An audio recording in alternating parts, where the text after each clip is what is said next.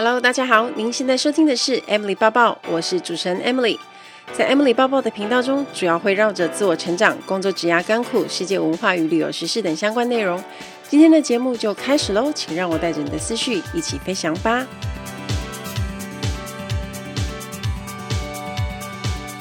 Hello，大家好，欢迎收听 Emily 报报。这期节目是第五十集的特别节目，先来个掌声，给大家也给我自己。感谢大家的支持收听。那不瞒大家说呢，前一阵子我忙到炸裂的时候啊，我常常很挣扎，想说如果来不及更新啊，我还是休息一阵子好了。可是我想到有很多人每周都在等着听一集节目，所以我就一路坚持下来了。所以在第五十集的今天呢，我就想要做个特别节目，就是让大家问到饱啦。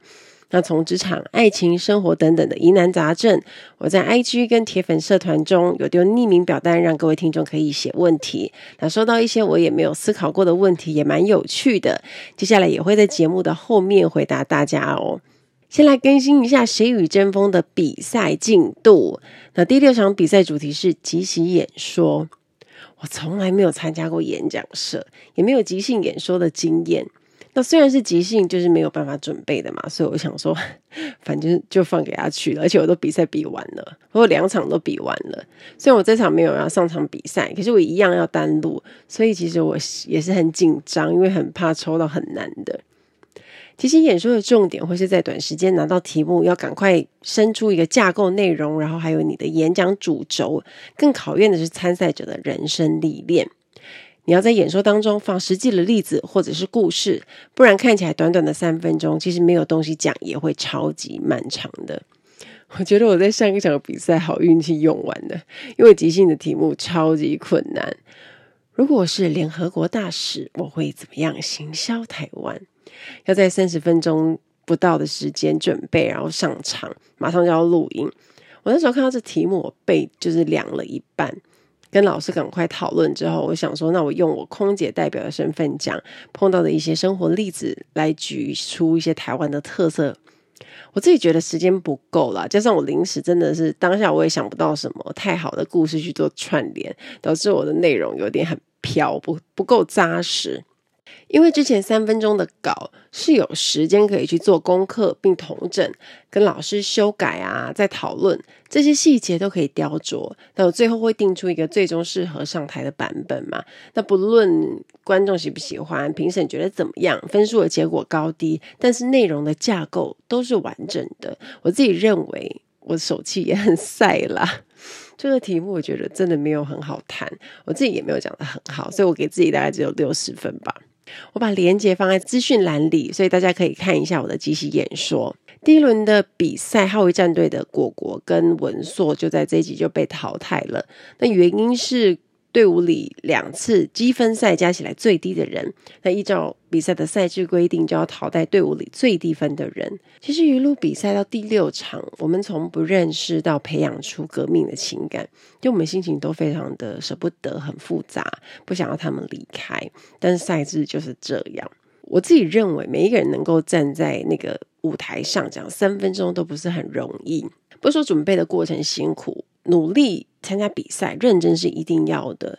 但是如果大家有看上一场的城市创意行销，你就会发现选手们有时候会因为压力过大，有一些失常的表现，比如说，我就忘词啊，或者是记错名词。那一定要有非常强大的心理素质，而且要抵抗当天比赛的压力。现场观众跟企业评审都在看你的表现嘛，而且每次我们站在台上，也除了代表自己，也是代表战队。所以我相信每个人都很想展现出最棒的一面，但要先能够克服紧张还有压力，需要非常非常大量的练习，才能好好的讲完，讲完三分钟。那不仅仅是上去把一份稿子念完，所以我觉得每个参赛选手都值得被鼓励。那分数当然是很主观的，但无论能否留下继续战斗，这个比赛都会让我们非也死的成长。所以呢，我要跟大家拉拉票。每周我们都会票选周冠军，我需要大家用力的支持我。在星期六节目晚上，在东森综合台播完之后，在十一点就会开放投票喽。每人每天可以投三票，在官网投。每周的奖品呢，也都会公布在投票网页。我陆续看到有粉丝朋友们中奖了，所以每天投票的中奖的几率会更大。那投票网址我一样放在资讯栏。接下来我就要开始回答大家的疑问哦。先来谈一下跟职场能力提升相关的问题。有一个听众问我说：“若想要问如何保持工作的热忱？”对，我以我个人在航空业十年的经验，虽然我每天做的事情都一样，但我们要懂得在重复与相同的工作中去找乐趣和新鲜感。像我之前常常飞到一样的景点，但我每一次的感受都是全新的，只因为我每次走的路线不一样。那找新的餐厅，去没去过的咖啡厅，让每一趟的体验呢都带一点惊喜。就是因为我抱着这样的期待，让我在每趟航班上，虽然服务流程都一样，做的工作也一直重复，但相对不会这么容易厌烦。第二件事是，上班中如果遇到负面情绪去影响心情的时候，心态就要调整，不要把客人的情绪接收到下班之后。所以我的习惯就是留在飞机上，不然你太容易内伤了，而且你心里会有阴影。下次再碰到相关的问题，你可能又会担心。尤其是很多服务业的人都知道，有许多的客诉并非真的是服务人员的问题。那就算上班当下很不爽，我也建议大家在下班后都不要带走。反正你再也不会碰到那个客人了，而且依照我的习惯，我就会把 OK 的事化成文字跟大家分享。对应在其他人的工作也一样，所以我建议大家一定要发泄，可能你可以写下来，可以跟人家讲，但是你就不要让负面的心情维持太久。不管是客人还是主管，你要想着，其实他们的心里啊是很开心的，这些人其实心里都不会不爽。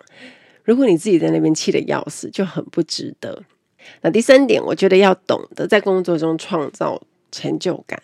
像我现在全职经营自媒体，今年已经迈向第八年，偶尔呢也会碰到撞墙期，觉得好累哦，好像一直做差不多的事情，要写重复、相似度高的那些稿子。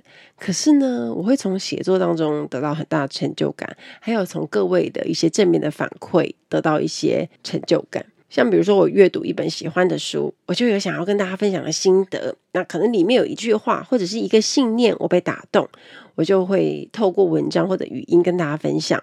做一件对自己有利又能帮助别人的事情，对我来说很有意义，也很有成就感。那每次看到一篇好的文章发挥影响力，我会觉得深深被鼓舞，所以呢，工作热情就可以一直不断的被激发。那希望有回答到你的问题。接下来是一位大学生，他说：“我是一名大三的大学生，未来我想要当一名律师，但常常会被家人或朋友唱衰，说那个工作又赚不到什么钱。我常因为这件事情爆哭，不知道该如何是好。想请问 Emily 要如何做，才能够让自己更坚定的追梦，不被不被旁边的三言两语影响？”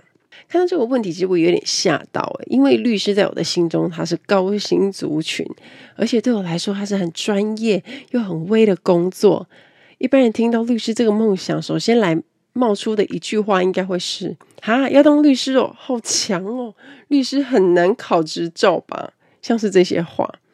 像我之前被盗用照片，被不明人士诽谤，说我跟他借钱不还，这时候我就要请律师帮我讨公道啊，因为一般人就没有办法做这件事情，所以我非常肯定你的梦想。你想当律师，一定有你的理由。那家人朋友反对跟理由，你可以参考。我建议你不要全听，也不要全不听，因为所有的事情它都会有一体两面。我相信不会有人为了反对而反对啦。你也可以就自身的状况去客观的判断。在实现目标的路上去观察，你可能一边在往你的目标前进，那你一边去想，到底这是不是你真正想做的事？如果你很容易因为别人的话影响你心里的感觉，或者是动摇你的目标，是不是你自己也没那么确定这一条这条路是你想走的路？对我来说，真正想做一件事情，谁都挡不住你。可是那个前提是你得相信自己也可以做到。接下来的问题是，请问 Emily 如何学到说服的技巧呢？我记得我在《谁与争锋》的第四场比赛就是做说服的主题，题目是要说服大家一毕业就出国工作。老实说，当时我对说服也是一知半解，我翻了好几本书，也爬了一些文章，我归纳出几个重点分享给你。第一，我觉得你要说服别人之前呢，要先说服自己，就是你本身要非常能够认同这个立场，你说出来的话才有说服力。第二，说服不能一昧的说自己的立场好，也要想想别人的观点。当我们把对方的立场提出来的时候，也会增添一种“哦，原来你知道我在想什么，你知道我在担心什么”这种同理别人的感觉。那么，我们就可以就他们担心的地方，一一解释我们提出来的解决办法，或者是有什么替代的办法，去破除他的戒心跟担心。接下来在后面说服的时候，也会比较有助力。举个例子来说，当你要说服主管同意你的意见的时候，你就要这样做。你要先站在主管的立场想说，为什么他会反对你？那他有什么样的担心？你把他担心的东西找到解决方法。接下来你要说服他，任何事情就会非常的容易。最后，我觉得说服别人呢，其实要用故事的方式来说，因为大家都不喜欢别人讲大道理，但是很喜欢听别人说故事。透过故事可以软化对方的戒心与防备。那如果是这个故事或者是经历是自己的更好，就更具有说服力，别人呢也能够感同身受。我们要避免一味的只想要把我们的想法强加在人家身上，因为我想不会有人喜欢这样的说服。所以提供这个方法给你参考看看。要如何才能培养每天阅读的习惯？我想这应该是很多人的问题。啊，对我来说，其实我以前在学生的时候，我不爱买书，也不爱看书，然后觉得好像没看也没关系。那身边的朋友呢，也没有阅读的习惯，还想乖朋友。可是从二零零九年开始，因为我长期在国外，培养看书习惯，对当下的我来说是最有效学习的方式，因为书可以带着走，那不受时间空间去限制。所以我会先从自己有兴趣的主题开始培养起，我不去挑那些太难太深奥的书。我会建议大家可以从大众心理学开始读，因为我觉得都很好懂，不会有太难的词。那我就利用放假时间看啊，就算只有几页，我觉得都没关系。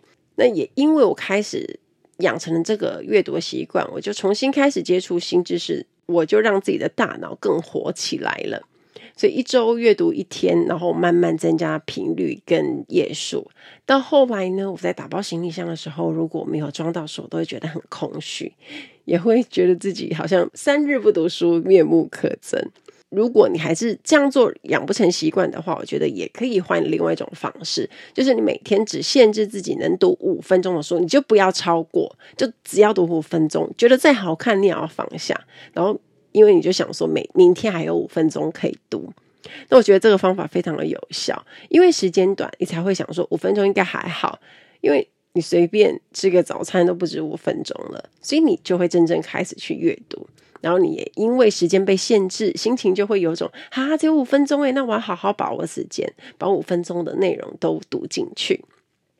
等到这样子一个礼拜过去，那你应该就可以从每天阅读五分钟的这段时间学到一些东西，或者是觉得原来阅读也蛮有趣的，养成习惯，再慢慢把时间加长。那这个方法推荐给你，因为今天是五十集的特辑，那这一集我们就来跟大家讲一个机场怪谈，这个是资深地勤姐姐发生的事情，曾经有一个怪咖客人，他在柜台用很奇怪的理由要帮妈妈凹身等到头等舱，理由是他妈妈有幽门恐惧症。我的妈呀！听到当下呢，要多冷静才没有笑出来？你知道吗？是幽闭恐惧症，幽门是杆菌呢。当时旁边的同事都忍不住蹲下去笑翻。只有这个资深的地勤姐姐坚守嘴角不动，面不改色跟客人说：“哦，那这样是不是需要出示医生证明，表示母亲可以搭飞机呢？”这时候怪咖客人以后改口说：“哦，其实还好还好，没事没事。”不知道他有没有发现自己讲错话，如此的出言不逊，为了升等而无所不用其极的客人，真的让人大开眼界。希望大家会喜欢这个机场怪谈，我们下次再见喽，拜拜。要如何做时间规划呢？如果各位是有拖延习惯的人，我会建议你们可以去听 Emily 报报的第十一集，要怎么样改善拖延症？里面有三个非常实用的改善方法，可以听一下。如果你是不知道怎么制定时间计划的人，我可以分享一下我最近半年来，我从二零二零的十一月十号开始，在规划时间的方法，我其实是两种记事的混合版，我觉得蛮好用的，你可以参考看看。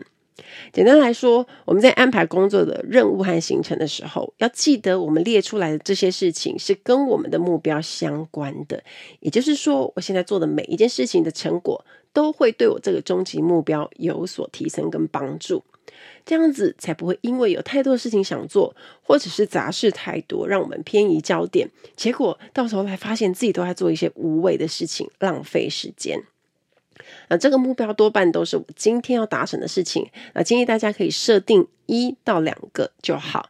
我举个例子来说好了，像是如果今天的任务我要录这一集的 podcast，我早上起来就会先把目标写在最上方，这个就是我的 objective，完成第五十集的 podcast。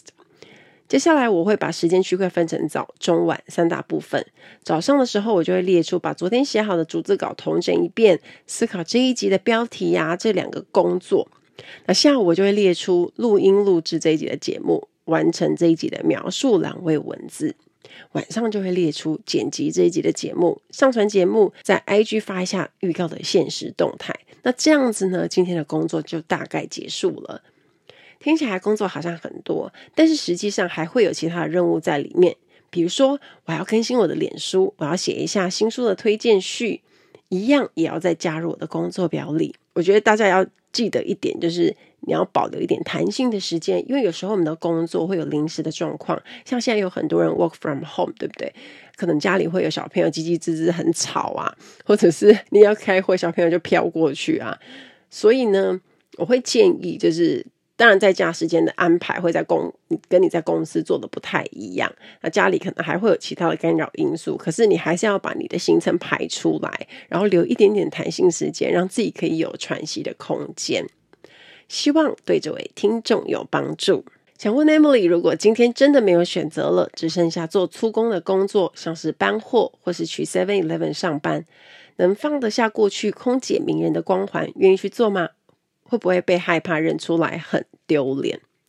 这个问题我看到的时候，其实我觉得很有趣啊。呃，我应该没有跟大家讲过，其实我家小时候呢，就是开杂货店的。我阿妈在三四十年前呢，应该是在还我还没有出生前就开了。那我从小时候在国小的时候呢，就帮忙坐在店里面顾啊，然后比如说像我家以前有卖那种传统的红茶、咖啡、牛奶那种，我就会帮忙摇给客人啊，学习怎么样找钱。接着上了国中之后，妈妈接手杂货店，就改装成便利商店，我也一样是帮忙顾，所以这个工作对我来说，其实它是很熟悉而且充满回忆的。那搬货呢？我阿嬷呢是一个很爱赚钱的阿妈，她从以前也，就是除了便利商店，又兼职做南北货啊。大家知道南北货是什么吗？就比如说喜宴，人家会传统请流水席啊，会有总铺师，那总铺师他就会开那个菜单，跟我们去叫那些他要准备煮东西的货，都是干货居多。所以呢，我也常帮忙备货、搬货，然后跟着叔叔去送货。所以这件事情对我来讲呢，也是很熟悉，然后我其实常常就穿着夹脚拖跟短裤就跟着叔叔去了，然后其实也是都是非常的蓬头垢面。然后今年过年的时候，我也是这样做，因为那时候有时候通常场子会比较多，那有空我就会去帮忙。当然啦，就是我搬的货不是那种超级非常非常重的粗重工作，可是我要说的事情是，这些我都做过，而且我愿意去做。那现在我有一些前同事，他们也是在收入不够的状况下去打任何的那些零工，或者是他可能是兼职固店什么的。其实对我来说，任何工作都很好。比较主要的是自己心态的问题。如果说今天被现实逼到没办法，任何的工作，我觉得不管钱多钱少，你还是要做。这就是你为了要生存，你一定要做嘛。可是啊。我会严格要求自己，我要努力找到我自己更喜欢的工作，然后可能追求更好的生活品质，达到我设定的目标。那这一点呢，我就从不怀疑。那希望有回答到你的问题。还有人问我，好奇有没有不为人知、不为人知、不为人知的特殊技能？我刚我刚刚应该是被张琪慧附身，他都他都说助兴。好，他还跟我说偷偷告白，我好喜欢听你的 podcast。那个那阵子落榜，心情真的很低落，听了你的 podcast 才又找回勇气面对挫折，真的很谢谢一直很努力的 Emily。好，如果说特殊技能的话呢，应该才艺也算吧。以前在学校读书的时候，跳了很多年的 Flamingo，也当过学校西班牙文系的舞团团长。只是我现在很多年没有跳了。我觉得这个才应该比较少人知道，除了我自己的学长姐啊、学弟学妹这样。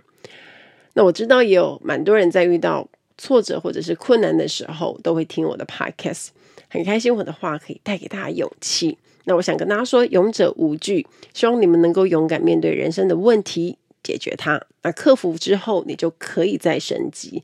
那你的抗压能力跟心理素质会变得更好，理所当然，你就会往更好的方向前进。今天好不平静，缺水、缺电、疫情，当然还有很多工作的停摆。每次看到 Emily 满满的电能，想问 Emily 都怎么充电与调试心情的呢？而 Emily 有没有过曾经累到无法再支持下去的时刻？又是如何突破的呢？我在经营自媒体时，当时因为我很常被公司的同事 report，就是检举，导致公司会约谈我。而且其实我印象中蛮多次的。那从第一次我就是紧张到大哭，然后到后来就是就是很烦呐、啊，觉得要一直做这件事情。好几次我都觉得心很累。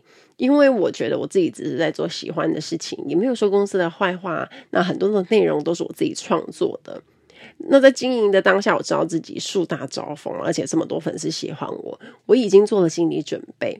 可是想要在工作中跟自媒体中找个平衡点，其实它是不太容易的事情。所以那几年我也一直都是在处理很多的鸟事。可是啊，遇到这些困难，其实我会。仔细去思考，我发现我无法放弃我经营这么多年的个人品牌。啊在我自己能力许可下，我会努力做下去。因为这些年累积的心血，其实就是为了我往后的人生规划，就是我现在在做的事情，或者我未来准备要做的事情。所以呢，我就咬牙咬撑下去。那飞得很辛苦，觉得有很多的。那种哀伤啊，很多的怨恨的时候，我就会觉得啊，不行，我一定要做好，然后把那些负面的情绪，其实其实就是会慢慢的自己去调试掉。那在很累很难过的时候呢，我会喜欢去度假，因为以前出国很方便嘛，就比如说去韩国、日本，就可能跟跟朋友约啊。那我觉得，虽然不能出国，你可能帮自己安排个几天在。国内度假，好好吃，好好玩，那看到美丽的风景呢，就会让我觉得心旷神怡。另外，我也很喜欢做运动跟阅读，它可以让我快速的去找回专注力跟斗志。看到一些励志的话呢，我的努力魂就会开始燃烧。所以呢，其实我觉得，嗯，很多时候我们无法再支持下去的时候，我们可以去想一想，我们曾经做某些东西的时候，它是非常成功，或者是我们得到很有成就感，觉得自己很棒的那个瞬间。当我们去回想到那个回忆的时候，我们头脑就会瞬间可以。让我们的身体记忆起当时那种愉悦的感觉，然后充满动力的感觉。这时候呢，你就可以把那些负面的情绪给慢慢的调试掉了，然后你就会想起自己其实很棒的。这是我还蛮常用的方法，那希望对你也有帮助。那接下来呢，是空服员相关，这空服员相关问题大家问的非常的多。那有一个人讲的这个，其实跟我非常的。完全是打到我内心的一个心愿。有人问，刚好有机会想去上韩国的语学堂，那一直以来想要考空服，虽然现在没什么面试机会，但去韩国语学堂也要去个一年，很犹豫到底要不要去，还是继续在台湾找个工作，等明年有机会再参加空服面试。今年感觉希望渺茫。因为已经二十五岁了，怕语学堂上完也二十六了，所以想问 Emily 会怎么做？其实我自己本来也打算在离职之后，也就是今年吧，去读韩国语学堂。可是因为疫情啊，各方面当然就是不能去嘛。呃，看到这题我自己觉得很有感哦，而且我还在安排离职的时，应该是说还没有离职之前，公司还没裁员之前，那个时候我其实一直在做这个想要去读书的功课了。所以看到你这个问题，我也觉得很有感触。那对我来说，我觉得你很年轻，就算读一年的语学堂啊，就差别不大啦。但我必须老实说，一年的语学堂，它就是一个经验跟学习。我我觉得韩文应该会变不错，但你要说要学到很好，一年的时间比较难啊。所以我觉得我主要的问题是在于你有没有兴趣，你是不是真的很想去，或者是你去的动机是什么？而且你真的很年轻啊！如果我三十五岁，快要今年要迈向三十六，如果我都能去，你就不用担心了啊！而且空服员面试真的是要过一阵子才有机会哦。我认为不要因为一个梦想就去搁置其他想做的事情，尤其是存在太多不可控的因素了。那那些因素我们担心也没有用，因为我们不知道会怎么样。我们能够做的就是把自己准备好，然后我们自己。要怎么样去规划之后的路？我觉得那个会比较重要。那随时存在着弹性去变化你的计划。有蛮多人问关于开空服面试的课程问题。我都有规划哦，所以请大家密切注意节目和我的现实动态。有任何的课程，我都会公布。那近期我也想推出一对一面试咨询家教课，我觉得这个东西更能够帮助每一个学生去量身定做，帮他处理问题。然后透过我跟他的面谈啊，不管是中文还是英文，我可以给予他更精准的建议。那现在呢，因为台湾的疫情严峻，所以呢，也要再次提醒大家，每个人呢都要做好防疫，我们一同抗疫。也相信台湾一定能够度过这一关。希望大家都能够健健康康、平平安安。也谢谢大家收听今天的特辑，也希望在未来的日子，大家可以继续支持 Emily 爸爸的节目，让我可以继续做另外的五十集下去。期待大家跟我分享。听完今天的节目，如果有想法还有问题，欢迎到我的粉丝团或是 Instagram 找我，只要搜寻“空姐抱抱 Emily” 就可以找到我。你也可以截图这一集的节目，分享到你的 Instagram 的现实动态上面 tag 我，让我知道你有在收听，也让我知道你对 Emily 抱抱的看法哦。最后，感谢大家收听这一集的节目，真的非常的感激哦。如果你喜欢今天的节目，也欢迎帮我在 iTunes 评分中留下五颗星的评价哦。我们下一集再见喽，拜拜。